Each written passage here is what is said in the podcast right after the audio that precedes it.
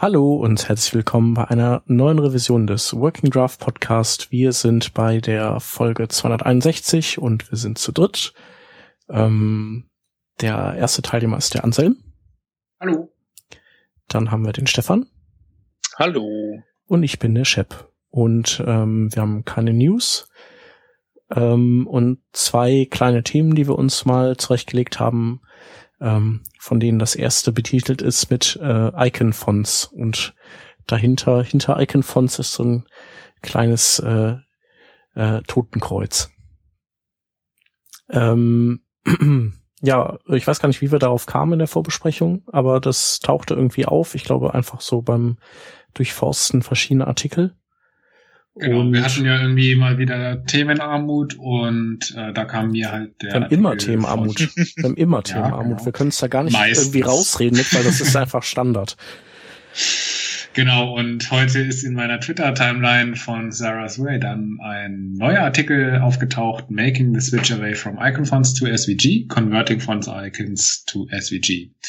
Und da dachte ich mir, nachdem ich jetzt in mehreren Projekten einfach immer noch Icon Fonts gesehen habe und von vielen Leuten höre, dass sie immer noch Icon Fonts einsetzen, sollten wir mal darüber reden, warum das so ist und ähm, wie das bei euch auch so läuft. Mhm. Ja, ähm, wie läuft's denn bei euch? Setzt ihr SVGs ein oder Icon-Fonts? Ähm, das kommt ganz drauf an, in welchem Projekt. Ähm, also ich, ich setze hauptsächlich in den, in den äh, Webseiten und so weiter Icon-Fonts ein.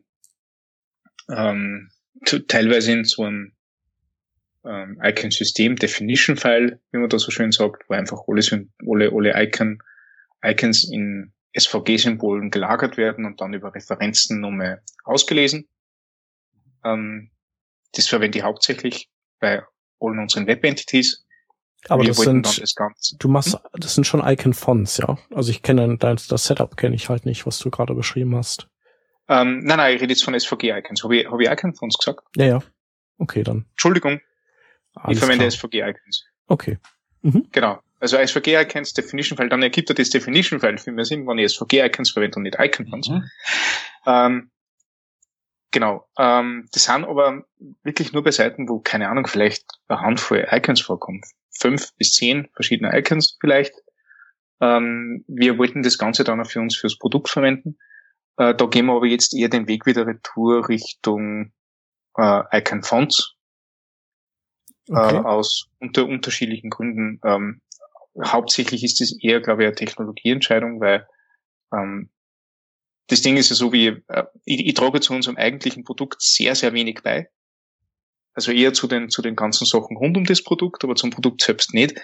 Am, am Produkt selbst arbeiten äh, eine Horde Entwickler äh, in der dreistelligen äh, äh, Entwickleranzahl sind wir dort, die dran werken. Und ähm, sehr viele, die jetzt nicht unbedingt diesen klassischen Frontend-Background haben, wie es wir im Web Experience Team haben, sondern die halt einfach UI basteln mit, mit Java und in, in dieser, in dieser Technologieentscheidung, die sie getroffen haben damals, sind Icons mit SVG sehr schwer zu integrieren. Es ist viel einfacher zu integrieren, und so sagst, passt, diese gesamte CSS-Thematik wird wirklich nur über CSS gelöst und findet im rausgespielten Markup äh, äh, keine Rolle.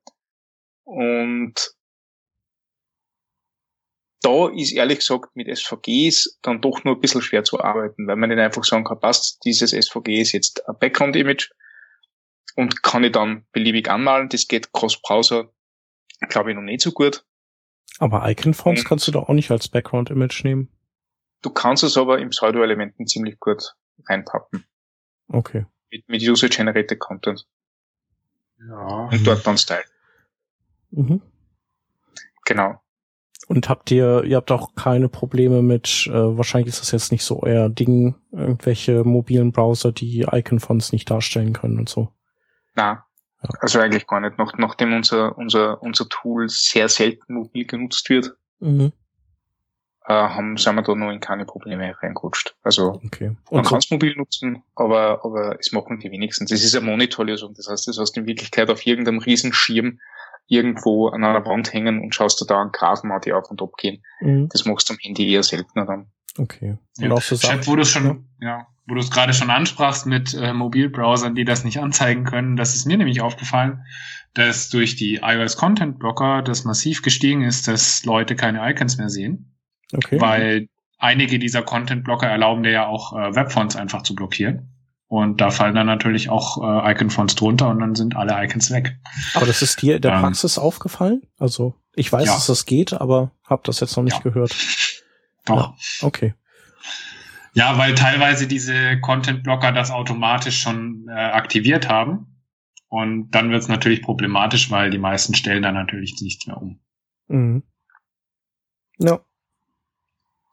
Ähm, und was ist mit so äh, äh, Ladezeiten blockieren und sowas? Das ist aber dann, ja, obwohl nee, das, das ist, dürfte ja dann bei den meisten Browsern auch kein Problem sein, ne? Dann die Fonts tauchen dann einfach später auf. Ja, genau. Ja. Also. Ja, kommt halt drauf an, wie du das integrierst. Also, äh, wenn du es gut machst, tauchen sie später auf. Ja. Aber, also, ich, ich weiß nicht. Ich habe jetzt ein paar Implementierungen in letzter Zeit gesehen und da war das irgendwie, man hat dann irgendwie Base 64 in ein CSS-Style-Sheet dann diese Font zum Beispiel reingeladen. Wo ich mir halt auch dachte, ja super, dann hast du da irgendwie 200 Kilobyte Font jetzt Base 64 encodiert da im Head drin und wird da irgendwie reingeladen. Hm. Das wird natürlich schön dann über SAS äh, alles konkatiniert, also in eine Styles CSS, die dann im Head drin hängt. und sowas finde ich dann durchaus problematisch. Mhm. Ja absolut. Ja. Also ich glaube, dass man durchaus die Fonts als Ressource anfordern kann, die, die nicht blockieren, das nicht. Also ich glaube, das ist eh die Standardverhalten, du hast halt dann die Font nicht da, aber, aber ähm, sie blockiert das Rendern nicht. Mhm. Äh, und, und so wird das auch dort verwendet. Das Ding ist halt also gerade bei diesen Icon-Typen, die wir haben, dass die in Wirklichkeit nur, nur einfärbige Line-Icons sind. Mhm. Haben wir echt keinen wirklich großen Vorteil, wenn wir jetzt SVG verwenden. Und wie ist es mit Accessibility? Accessibility ist natürlich äh, äh, ein Thema. Ähm, aber in Wirklichkeit kannst du auch mit, mit, mit äh, ARIA äh, Labeln und so weiter dir auch behelfen. Das stimmt wohl, nur habe ich festgestellt, wenn ich halt wirklich das äh, Accessible dann mache mit Icon-Fonts, dann habe ich teilweise mehr äh, Markup, als wenn ich da jetzt ein SVG-Use-Element okay. zum Beispiel dann. Mhm. Deswegen, also seit ich das so mir bewusst gemacht habe, sehe ja, ich halt ist, irgendwie ist noch ja, viel weniger ja, Gründe dafür. Und ich hatte auch in letzter Zeit immer wieder Probleme mit Icon-Fonts, ähm, zum Beispiel was diese Baseline angeht weil halt einfach die Icons teilweise schlecht erstellt sind oder nicht 100% genau dann von dem äh, Tooling-Workflow auf, äh, abgedeckt werden, sodass dann irgendwas sich wieder verschiebt. Und dann darfst du doch wieder irgendwelche Sonderfälle in dein CSS einbauen, weil es eben doch nicht ganz auf einer Baseline mhm. liegt und du ja auch nicht manuell solche Dateien erstellst für die Font. Also ich weiß nicht. Seid ihr nur da? Bist du noch da, ja. Du auch? Menschen? Ja. Ähm, Leute. Ja. ja. Wir lassen den Stefan mal äh, zu sich finden. Ähm, und ich kann ja mal äh, so viel sagen, dass, äh, dass ich halt äh, keine Icon-Fonts mehr benutze. Ähm, okay. Also ich bin auf jeden Fall auf SVG umgeschwenkt und ich habe äh, mal eine Zeit lang rumgemacht, auch hier mit äh, Symbol-Definition und dann diese Use-Geschichten. Mhm. Aber da war ich dann äh, auch letztendlich nicht so richtig äh, zufrieden mit. Also ich weiß nicht, wie, wie euch das geht. Weil? Weil? Ähm, weil ich, äh, ich hatte Probleme bei sowas wie, äh, also wenn ich in, zum Beispiel in Safari war das, glaube ich, der Fall, wenn ich mich nicht irre. Wenn ich äh, ein ein solches geustes SVG nehme und eine Breite definiere und die Höhe auf Auto stelle, dann hat er die Höhe halt trotzdem auf äh, volle, also ursprüngliche Größe hochgezogen. Äh, also er hat also halt IE hat das auf jeden Fall gemacht. IE hat es vielleicht auch gemacht, genau. Ja. Ähm, und naja, du musst dann ja für IE, also ich habe es, wenn ich es benutzt habe, dann auch nur äh, quasi eingebettet äh, im Hauptdokument. Mhm benutzt, weil ich halt keine Lust hatte für den IE, der, der, der dieses Using bei externen Ressourcen ja noch nicht kann, für den dann diesen SVG for Everyone Polyfill da rein zu mhm. Ja. Also es war an sich so okay vom Handling, aber ich hatte halt diese, diese Bugs.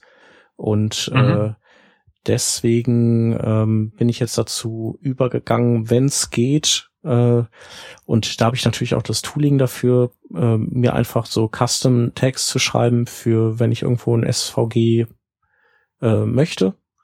Mhm. Und dann, äh, dann geht er halt hin und ähm, lädt tatsächlich in dieser Custom, in dieser äh, Custom-Komponente, diesem, dieser Web-Komponente letztendlich, ähm, deren Verhalten ist, dass er dann das, SS, äh, das SVG nimmt, entweder per Ajax-Request, mittlerweile mache ich das auch anders, aber sagen wir mal so, und das dann initiiert.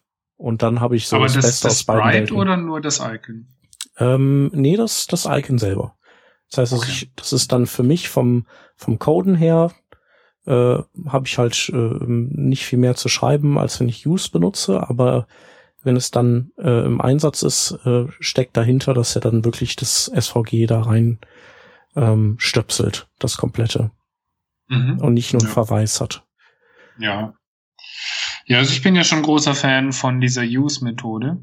Allein weil ich halt da relativ viele Möglichkeiten habe und äh, theoretisch zumindest zentral mir einfach ein Sprite-Sheet zusammenbauen kann und dann eben überall ansprechen, ohne dass ich jetzt an jeder Stelle wirklich dann den kompletten ähm, Vektorcode drin habe.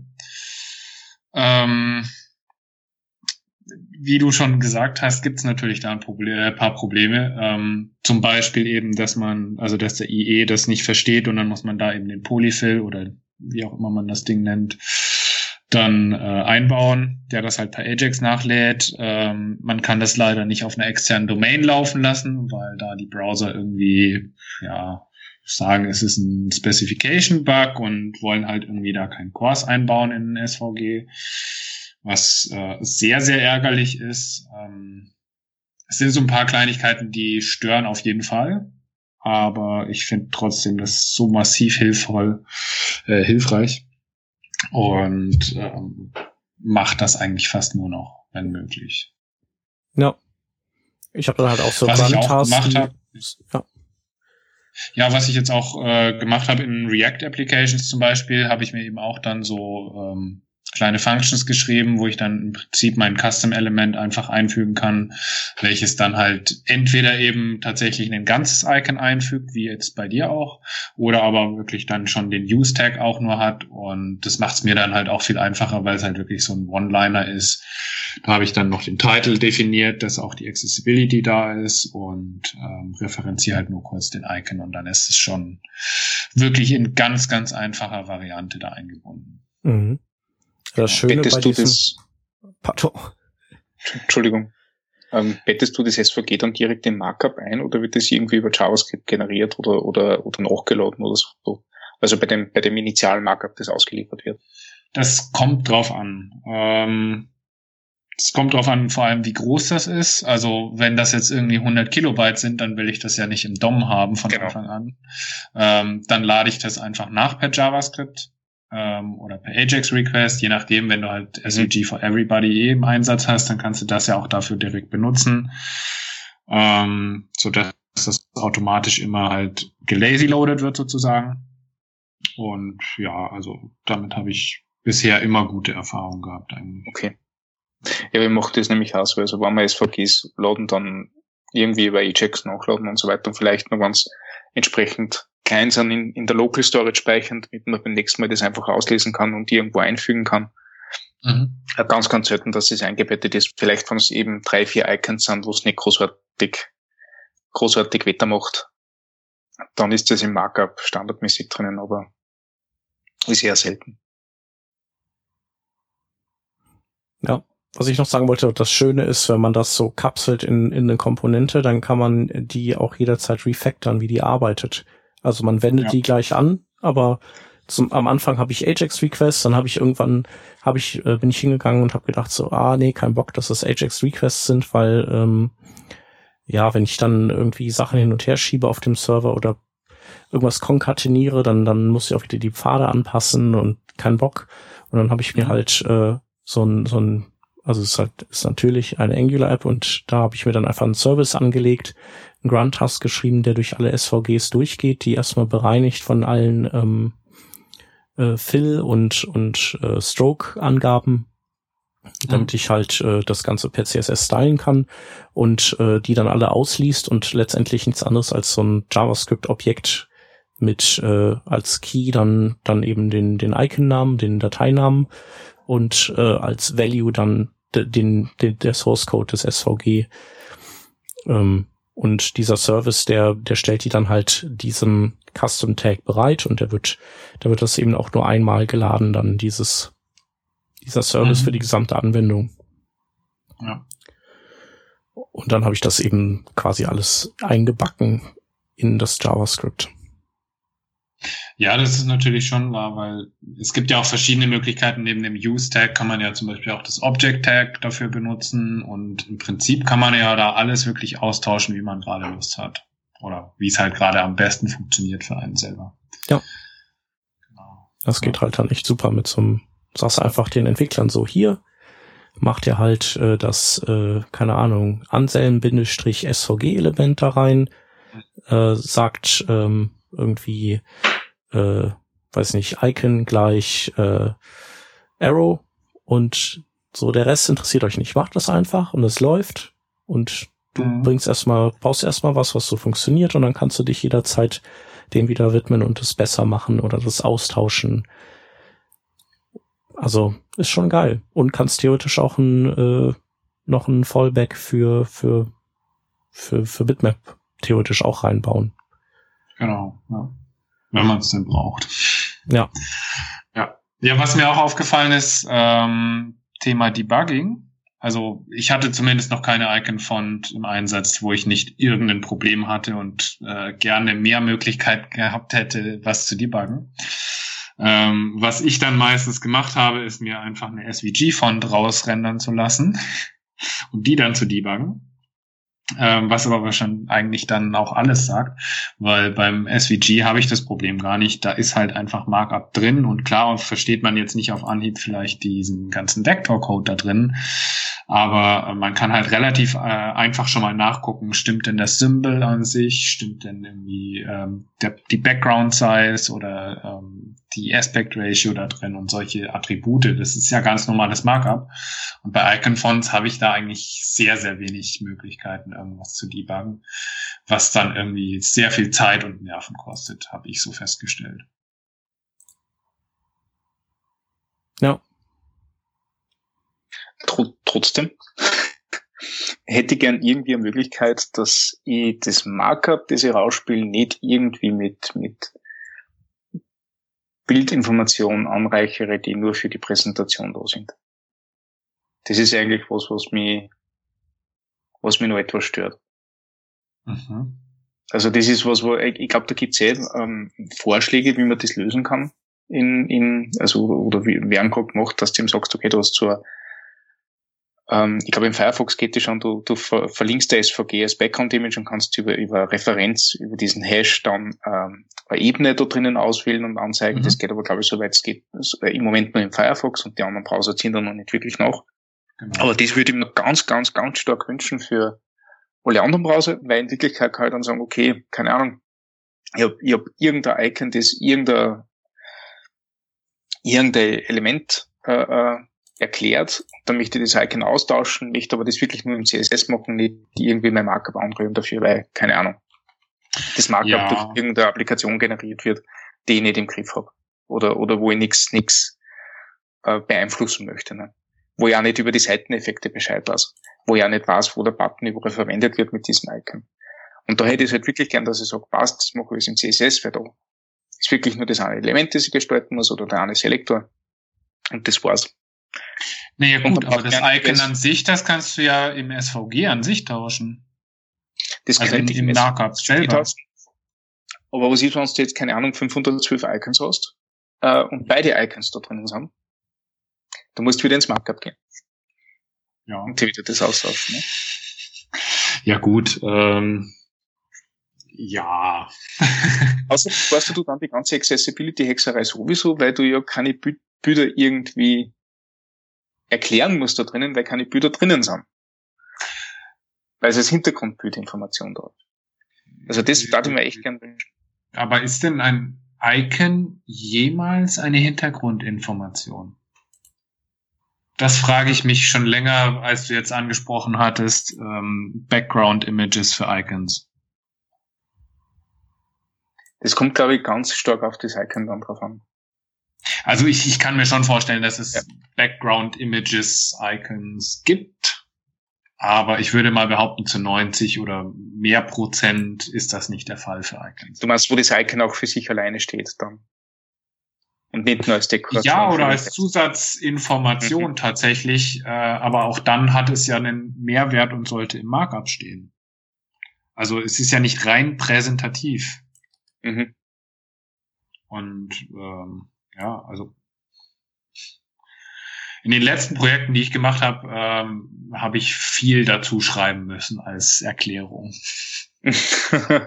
für die Icons, weil halt ja. einfach jeder Icon irgendwas zu sagen hatte und teilweise dachte ich mir sogar dann irgendwie so, ja, manchmal wäre es schön, wenn wir die Icons jetzt einfach rauslassen könnten, weil der Text dazu viel äh, erklärender ist als das, was das Icon mhm. jemals darstellen kann. Also wenn ich an unser, an unser Produkt denke, da haben wir wirklich Icons sehr oft auch nur als, als Auszeichnung. Ich, ich muss nachschauen. Also das Coole ist, ich habe jetzt gesehen, wir nehmen, wir nehmen äh, bei vielen Elementen SVG-Icons her. Mhm. Im Produkt, das finde ich recht super. Ähm, da dürfte ich halt Informationen haben, aber wenn ich so schaue, ja, also, na, du, du hast schon recht, also es ist tatsächlich überall sagt eigentlich sehr viel zusätzlich aus. Mhm. Ich habe übrigens nochmal nachgeguckt und diese SVG Fragment Identifiers, das sind die ja. Genau, Fragment Identifier heißt es. Die werden überall unterstützt, außer in Safari. Oh je. Selbst okay. in Opera Mini. Der IE? Äh, der auch. Seit der 9er Version. Oh. Angeblich. Mhm. Aha. Krass. Sehr krass, ja. Wobei der Chrome unterstützt erst seit dieser Version, seit Version 50, gell? Äh, genau, also wenn man. Sagt mal. Ja, ich habe ah, nochmal okay. nachgeguckt, ob das reiner Zufall ist. Mhm. Ähm, beziehungsweise vorher halt Partial Support, ne? Manchmal weiß ich nicht, ob das bei Kenner Use jetzt so zufällig immer, also manche Sachen sind dann immer zufällig die nächste Version, da geht das dann, ne? Da machen die einfach mal prophylaktisch auf grün, ohne es zu wissen. Ähm, aber ich hatte auch mal kurz gegoogelt, ob das stimmt und ich glaube, dass äh, dieser Patch ist irgendwann im November in der im Chrome in der im Source Code irgendwie gelandet und kann ja gut sein, dann passt das doch in etwa, oder? Mhm. Ja. Cool. Ja. Ah, super. Ja, dann bin ich zufrieden, dann nehmen wir jetzt das. Aber du hast halt da ja. den Nachteil immer noch, dass du halt äh, nicht on demand umfärben kannst. Ne, bei nee, so Hintergrundsachen. Äh, wie soll das gehen? Wenn du halt einem CSS äh, als ja. Hintergrundbild so einen Fragment Identifier äh, referenzierst, dann musst du halt die Farbe so. nehmen, mit der ja. der da abgelegt ist. Ja, das stimmt. Ja. Dann wünschen wir das auch noch, dass das geht. Mhm. Ja, das wäre cool. Dazu müsstest du ja dann irgendwie in den Shadow DOM reinkommen. Ja, ich glaube nicht, dass das. Nee. Ja.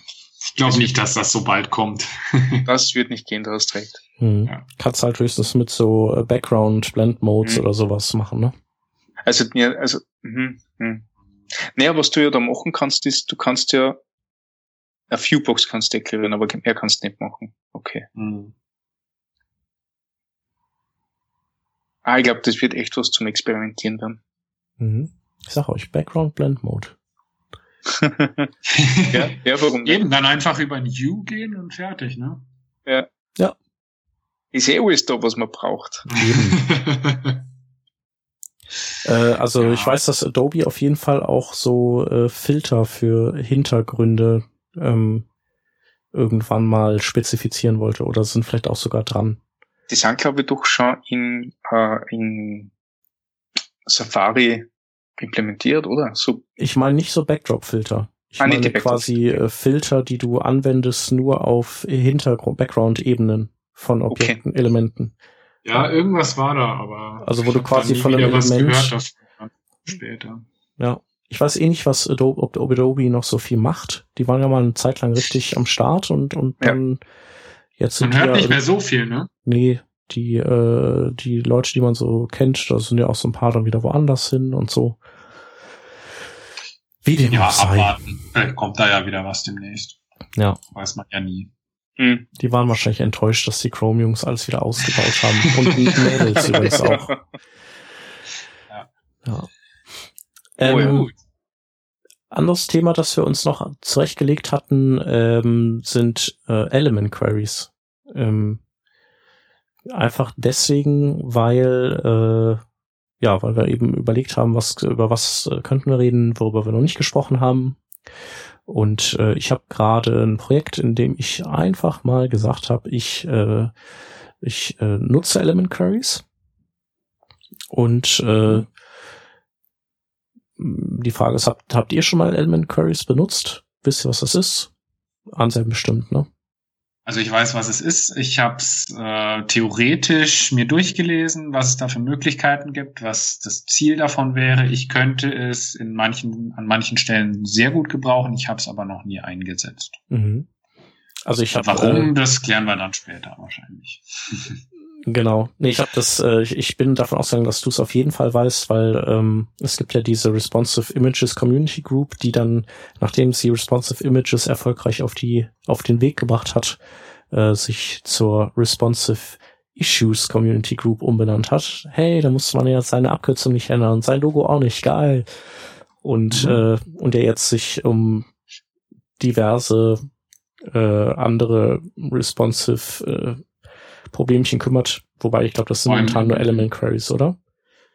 Nee, das ist sogar eigentlich deutlich mehr. Im Prinzip ist das, ähm, ich weiß nicht, stand glaube ich auch mal Responsive Incubator Group, Community Group zur Auswahl für den Namen dann. Und das trifft es eigentlich meiner Meinung nach fast ein bisschen besser. Ähm, da hängen jetzt ganz schön viele Leute mit drin von den Browser-Vendors auch, mhm. die äh, im Prinzip da jetzt über diese Plattform versuchen, neue Webstandards zu entwickeln. Und ähm, ganz ehrlich, das Responsive kann man eigentlich dabei dann streichen, weil da geht's wirklich auch um APIs und ähm, wirklich verschiedenste Webstandards. Also das läuft ja alles auf GitHub, kann man da auch nachverfolgen. Da läuft schon eine Menge mehr noch. Aber wahrscheinlich das zweitbekannteste Projekt ist halt diese ähm, Element Queries da wurde ja auch viel Zeit investiert, um da wirklich auch schon eine Spezifikation zu schreiben und solche Geschichten. Ähm, das ist also auch schon relativ weit fortgeschritten. Mhm. Genau. Ähm, ja. Das sind aber nicht diese, diese Container Queries, wie sie da genannt werden. Mm, ja, also so. es ist folgendermaßen. Ja. Die Element Queries sind ja im Prinzip äh, die, das sind ja so kleine Mini-Media Media Queries, äh, die sich, wo, wo man in seinem CSS Regeln schreiben kann, äh, die abhängig sind von dem von dem Platz, den ein Element einnehmen darf. Ne? Also darf es äh, breit werden, kann man halt zum Beispiel irgendwie irgendwelche Sachen mehrspaltiger machen, was man auch mit äh, diversen CSS-Techniken nativ kann. Aber sagen wir mal, das ist jetzt so ein Beispiel. Ähm, dann könntest du halt sagen, ab einer gewissen Elementbreite ist es zweispaltig, ab unter einer gewissen Elementbreite ist es halt einspaltig. Und äh, das eben nicht abhängig zu machen vom, vom Viewport, sondern äh, du betrachtest eben nur das Element selber, wie, wie das halt so, in welche Größe das so von alleine äh, expandiert, weil es den Platz dafür bekommt. Hm. Und äh, ja, ich glaube, das, das Wichtigste da ist irgendwie erstmal zu erklären, so was ist denn der Anwendungszweck dafür? Und ich fand eigentlich das Beste dafür ist halt, wenn man so ein modulares CSS aufbaut. Also ich habe jetzt irgendein Modul oder gar nicht mal modulares CSS, sondern wirklich modularen Webcode aufbaut. Also ich baue, sagen wir jetzt einfach mal eine Component, Formular-Component, Login-Component zum Beispiel.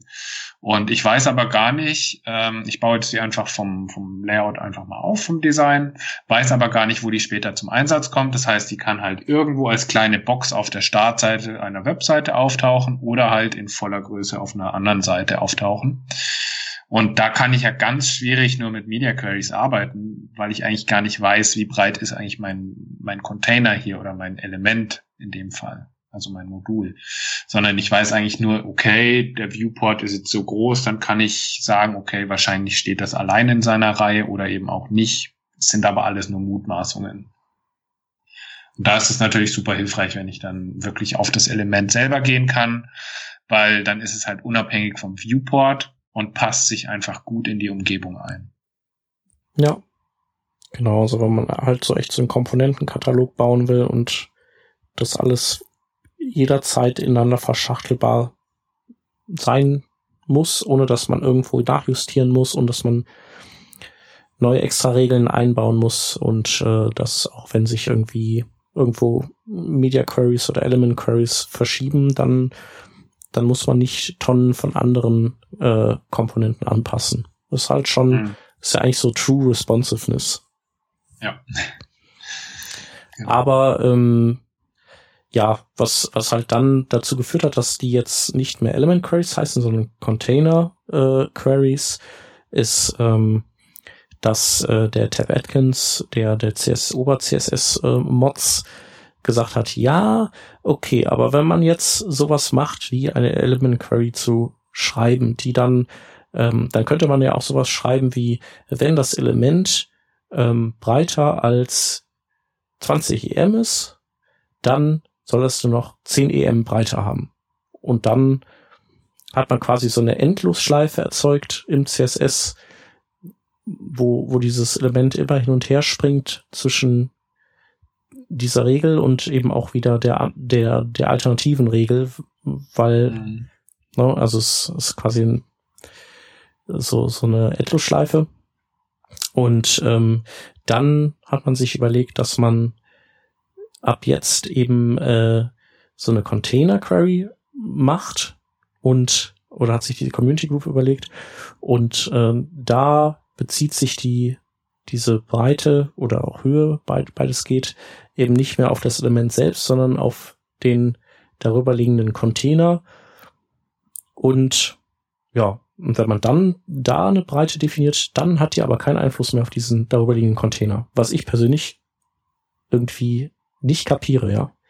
Was ist jetzt daran besser? Was ist daran besser? Ich glaube, du machst einfach für, für jeden Container an also die Container verhalten sich dann wie ein Viewport, nicht?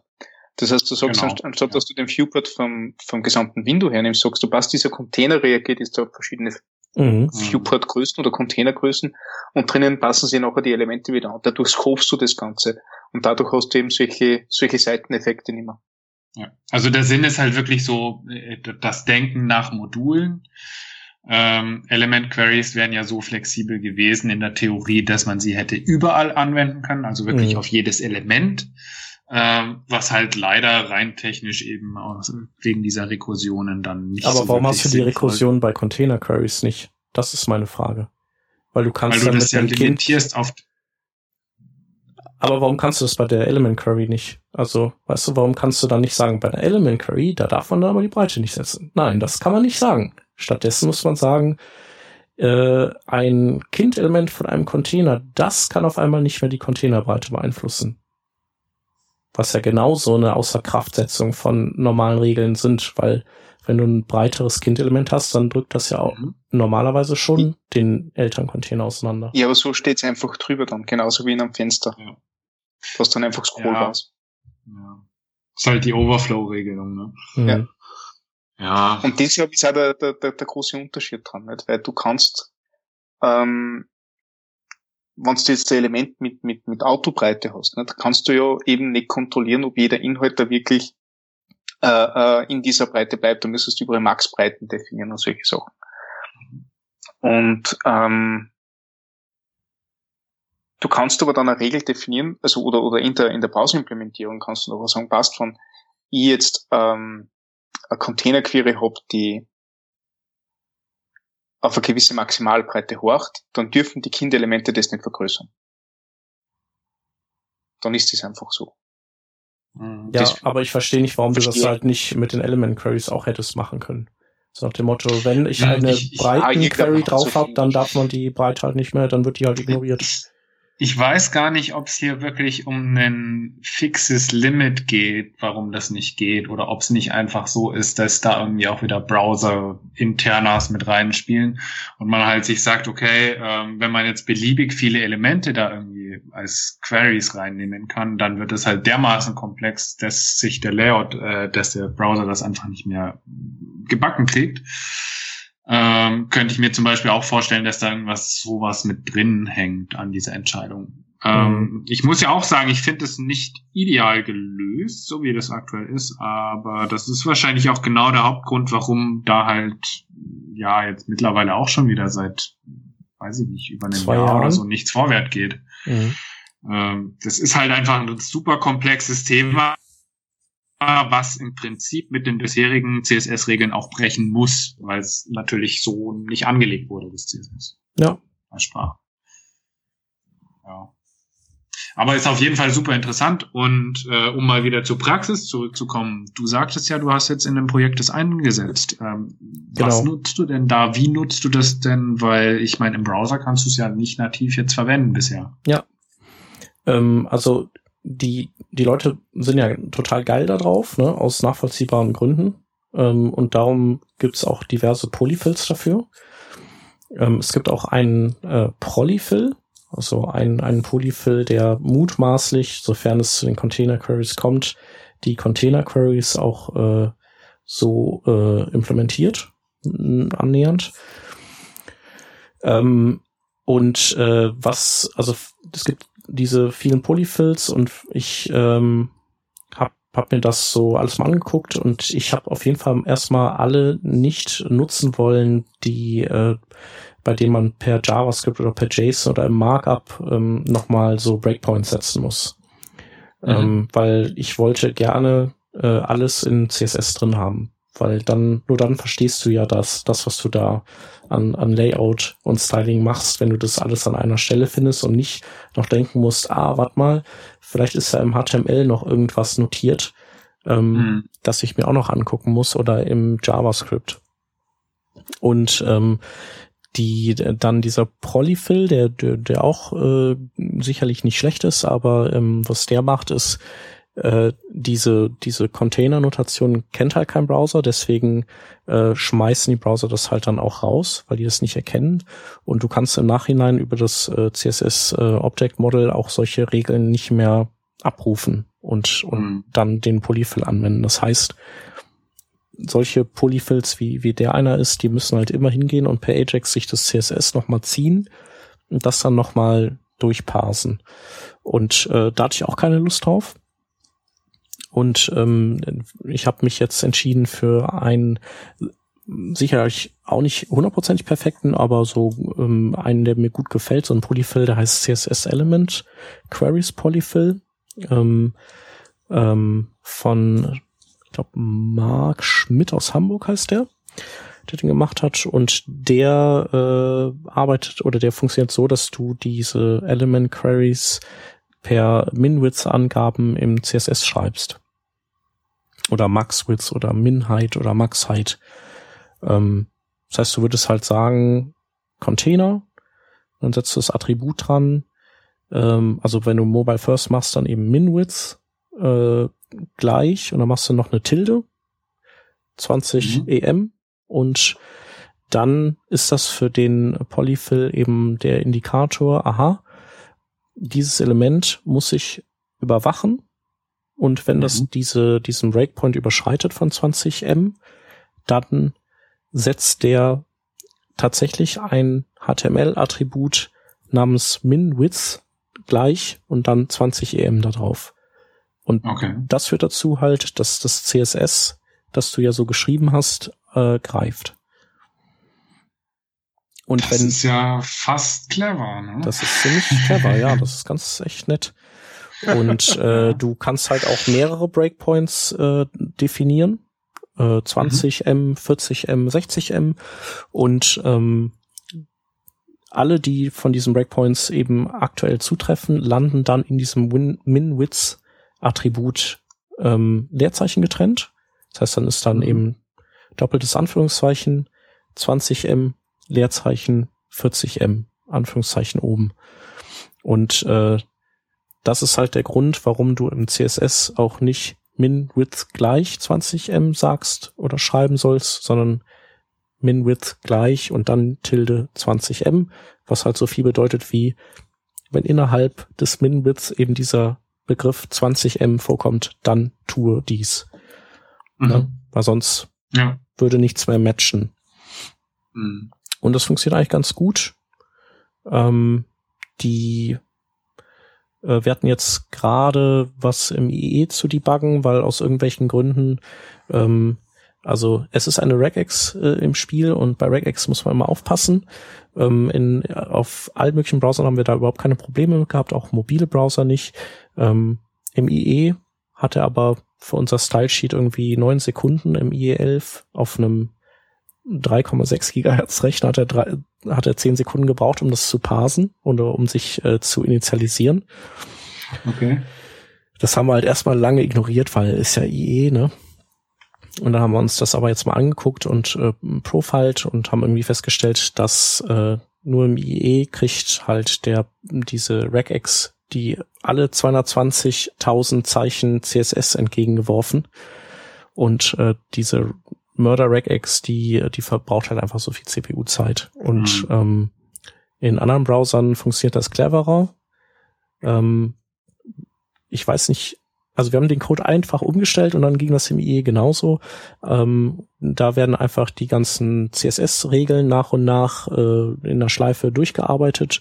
Da wird erstmal ohne Regex geguckt, kommt da Min-Width überhaupt vor in der Angabe. Wenn nicht, ab zur nächsten und wenn dann ein Treffer ist, dann wird halt dieser kleine Deklarationsblock, der gerade bearbeitet wird, nur der wird gegen die Regex dann geworfen und, und dann dauert das halt auch nur Midi oder Nanosekunden, dass, dass er die auswertet. Mhm. Okay. Genau. Ja, und das mhm. funktioniert echt ganz gut und auch äh, so ineinander verschachtelt funktioniert das gut. Ähm, genau, und weil wir eine Web-App gebaut haben, mussten wir noch eine Sache machen und zwar ähm, der, äh, der Polyfill initialisiert sich halt einmal zu Beginn und wenn man dann irgendwelche neuen Elemente reinbaut in die Seite oder ein- und ausschaltet, dann ähm, kriegt er es halt nicht mehr mit. Die muss man halt dann einmal immer registrieren, beziehungsweise man kann auch ihm sagen, durchforste den ganzen DOM-Baum oder durchforste nur einen Teilbaum und guck mal nach, ob du da neue Elemente findest, die halt auf die von dir gefundenen äh, Element Query ähm, Regeln zutreffen. Und äh, da haben wir, weil wir, weil wir Angular benutzen, äh, sind wir hingegangen und äh, haben das einfach an den äh, Digest Cycle von Angular gekoppelt, der, der halt bei jeder Veränderung, die in der App passiert, ausgelöst wird und haben das dann auch noch ähm, debounced. Also damit das jetzt nicht zu häufig passiert. Weil manchmal gibt's halt in schneller Abfolge mehrere Digests. Mhm. Das heißt, es gibt da jetzt keinen Observer von dem Polyfill, der das irgendwie automatisch mitbekommt. Nee, also ich hatte zwischenzeitlich auch äh, mal auf diese Mutation Observer umgebaut, ähm, mhm. weil ich dachte, vielleicht kommt der, also stolpert der IE über diese Digest Cycles, ähm, aber das hat dann nichts gebracht und äh, mit den Digest Cycles lief es letztendlich besser, also bin ich dann wieder zurückgegangen ja. darauf. Mhm. Aber man kann das eben auch mit Mutation Observern machen. Mhm. Und ähm, also gut, ihr habt jetzt eine Angular-App dafür. Ähm, meine Frage, Frage wäre jetzt halt von der Performance her, wie das sich auswirkt, weil ja natürlich schon das Rendering des Layouts davon abhängt, äh, beziehungsweise neu getriggert wird wahrscheinlich nochmal. Ähm, ist jetzt wahrscheinlich eben bei einer Angular-App nicht ganz so kritisch, weil die ja eh erstmal durch JavaScript initialisiert werden muss. Aber wie siehst du das denn jetzt für eine, sagen wir mal, ganz normale Webseite, die halt ähm, nicht erst durch JavaScript initialisiert wird? Äh, die ist die es da problematischer oder was? Ja. Nee, also ich, also ich würde eher sagen weniger, also aber wir wirklich schon einige Kom äh, Komponenten haben, die so mit ähm, mit den Element Queries arbeiten, während ich ich weiß ja nicht, aus wie vielen Modulen so diese Seite, die dir vorschwebt, besteht, aber ähm, wenn man, wenn man nicht so viele Module hat, ineinander verschachtelt, nicht so atomar arbeitet, dann müsste es eigentlich sogar eher performanter sein. Ja, okay, nee, ich, ich mir schwebt jetzt schon ein größeres Projekt vor, wo ich wirklich komplett modular arbeite, also wo mhm. wirklich alle Inhalte im Prinzip dann auch ähm, solche einzelnen Module sind, die dann eben auch im Zweifel mit ähm, Container Queries arbeiten. Ja. Weil für so eine Standard-Webseite, glaube ich, würde ich mir jetzt den Aufwand auch gar nicht machen, ähm, solange das nicht ein verabschiedeter Standard ist. Ja. Ähm, also wir haben insgesamt, ich guck mal kurz, äh, ich sag's dir gleich. Also ich glaube, wir haben so an die, äh, zeigt er mir ja auch an, wie viel ich gewählt habe? Nee. Also lass es mal so 170 verschiedene Elemente sein, die mhm. wir haben, die jetzt nicht alle mit Element Queries ausgestattet sind. Das macht auch nicht bei allen ja. Sinn. Also, wo wir konnten, haben wir natürlich mit äh, Multicolumn irgendwie alles flexibel gemacht oder mit, mit wir haben auch viel mit Flexbox gearbeitet und äh, FlexWrap und so Kram. Ja. Aber ähm, das ist schon einiges dabei, das halt diese Element Queries benutzt. Und wie gesagt, es läuft halt auf Mobilgeräten gut. Mhm. Selbst auf Android, okay. Chrome. Das Thema hatten wir ja letztens. Ne? Ja. Genau, aber cool. es ist eben nicht nur eine Frage von, von natürlich ist Performance auch wichtig, aber es ist ja auch letztendlich eine Frage von Maintainability und so ein Kram, ne? Und äh, Don't Make Me Think und Verlässlichkeit und das hast, kriegst du mhm. halt alles damit. Mhm.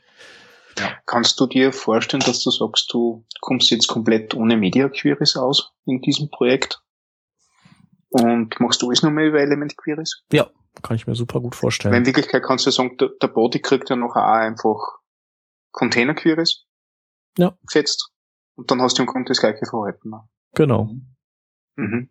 Das ist auch so, ist auch die Guideline gewesen, ähm, also eben nicht Media Queries zu benutzen, sondern äh, immer Element Queries, das wurde jetzt auch nicht überall gemacht, ne, weil manchmal gibt es ja doch so diese, ich nehme an, dass dieses Element niemals äh, in ein anderes verschachtelt wird. Ist ja immer gefährlich, mhm. haben halt Leute Annahmen gemacht. Sind super. Genau, und mit einer Element Query, dann ist es halt egal. Ne? Da weißt du, dann, ja, vielleicht wird es nie in ein anderes verschachtelt, vielleicht doch, und dann passt das aber auch. Mhm. Also mir hat, mir hat die Arbeit Spaß gemacht und äh, natürlich haben wir noch so, so ein paar Sachen gefunden in dem Polyfill. Zum Beispiel hatte der auch äh, zu Beginn, da hatten wir auch nochmal einen Hinweis darauf gegeben, äh, Probleme M- und REM-Werte korrekt äh, um, zu parsen und umzurechnen. Aber dann machst halt äh, ein Pull-Request oder so und das ging dann auch flott oder du, du, du forkst das Ding halt und äh, reparierst dann die Sachen, die dir nicht gefallen. Hm. Aber ähm, ja, hat auf jeden Fall Spaß gemacht und würde ich jetzt einfach mal empfehlen und und ich denke, das Ding wird, wird ja tendenziell eher noch etwas weiter reifen. Was wir nicht ausprobiert haben, ist eben äh, eine, so eine Endlos, Endlosschleife zu bauen, was wir theoretisch auch damit tun könnten. Mhm. Äh, weiß nicht, was da passieren würde. Wahrscheinlich wirklich äh, CPU-Last auf 100 Prozent oder ein Core auf 100 Prozent und aber in der Praxis passiert das ja auch nicht. Also wir haben jetzt nicht hier irgendwie groß aufpassen müssen, dass wir so, so eine Endlosschleife nicht erzeugen. Das passiert halt einfach nicht, weil mhm. du bei den Breiten in der Regel ja immer 100% oder Auto oder so Sachen machst. Mhm. Mhm. Ja, das ergibt Sinn. Ja. Ja, cool. Äh, Anselm, was du das, gibt, gibt schon irgendwo ähm, einen Standard, den man nachlesen kann von diesem Container Queries? Irgendeine Spezifikation, die, die gerade am, am ja, auf GitHub halt. Ja, ähm, okay. Ich weiß nicht genau, was das für ein Stand ist, ob das schon irgendwas Offizielles ist oder nur von der Community Group. Mhm. Das müsstest du nachgucken, aber auf GitHub gibt's das nachzulesen, ja. Okay. Ich also habe nur das Use Case Dokument gesehen und mehr habe ich nicht gefunden. Das Ding nee, ist jetzt da über. schon Spec dafür, ja. Echt?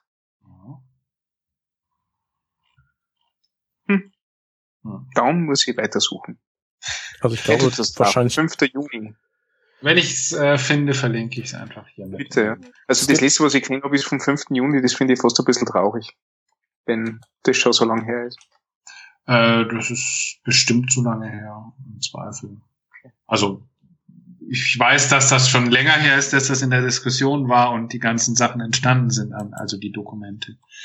Mhm. Ähm, aber ich, ich gucke da nochmal nach. Was ich gefunden ja. habe, das ist weit nicht fertig. Also. Ja, ich, ich schau mal nach. Bitte. ähm, genau, und wir können ja mal hier das letzte Lebenszeichen von dem, äh, von äh, den Container Queries ist hier so ein Alistair Part Artikel von Ende Juni 2015. Also es mhm. kann schon gut sein, dass seitdem nichts mehr passiert ist. Die können wir aber mal, den können wir mal verlinken. Der gibt dann so ein bisschen Background und dann habe ich auch noch hier den CSS Element Query Polyfill, den wir benutzt haben, den. Den habe ich auch reingeschmissen. Ah ja, super. Ja. Alles klar. Ja, gut. Der ist fein. Dann ähm, können ja, wir ja mal. Finde ich cool. Ja, probiert mal aus. Also würde mich auch mal interessieren, was so andere Erfahrungen sind. Aber wir haben jetzt auch wirklich ein großes Projekt gemacht damit und war okay. Also ich bin erst heute über einen Use Case gestoßen, wo ich mir gedacht habe, bah, da Element Queries und alles war sauber und schön zu lösen. Ne? Und ich habe keine Kopfzerbrechen mehr. Einfach, was du für, für einen Teilbereich auf deiner Webseiten ähm, irgendwie Elemente nicht anordnen musst. Keine Ahnung, vor der äh, äh, Menü raus auf der linken Seite und schau, ändert sich alles nicht. Ja. Tja, das war schon eine feine Geschichte. Ja, gut. Ja. Links? Links. Fange ich an mit dem ersten, wenn ich da so mhm. markiert bin drauf. Ähm, der erste Link, das ist ein, Node.js-Tool, das nennt sich Hotel. Äh, Hotel ist ein kleiner ähm, Service oder, oder Dämon, der Überblick behält über verschiedene Server-Aufrufbefehle. Das heißt, ob sie jetzt mit, mit Ruby, mit, mit Python Simple Server, PHP, Node.js, was auch immer, Server startet und stoppt. Hotel merkt sich das für euch, also ihr könnt diesen, äh, ähm, diesem Service euren Start- und Stoppbefehl bekannt geben ähm, und nachher eure Entwicklungsserver über eine Weboberfläche administrieren.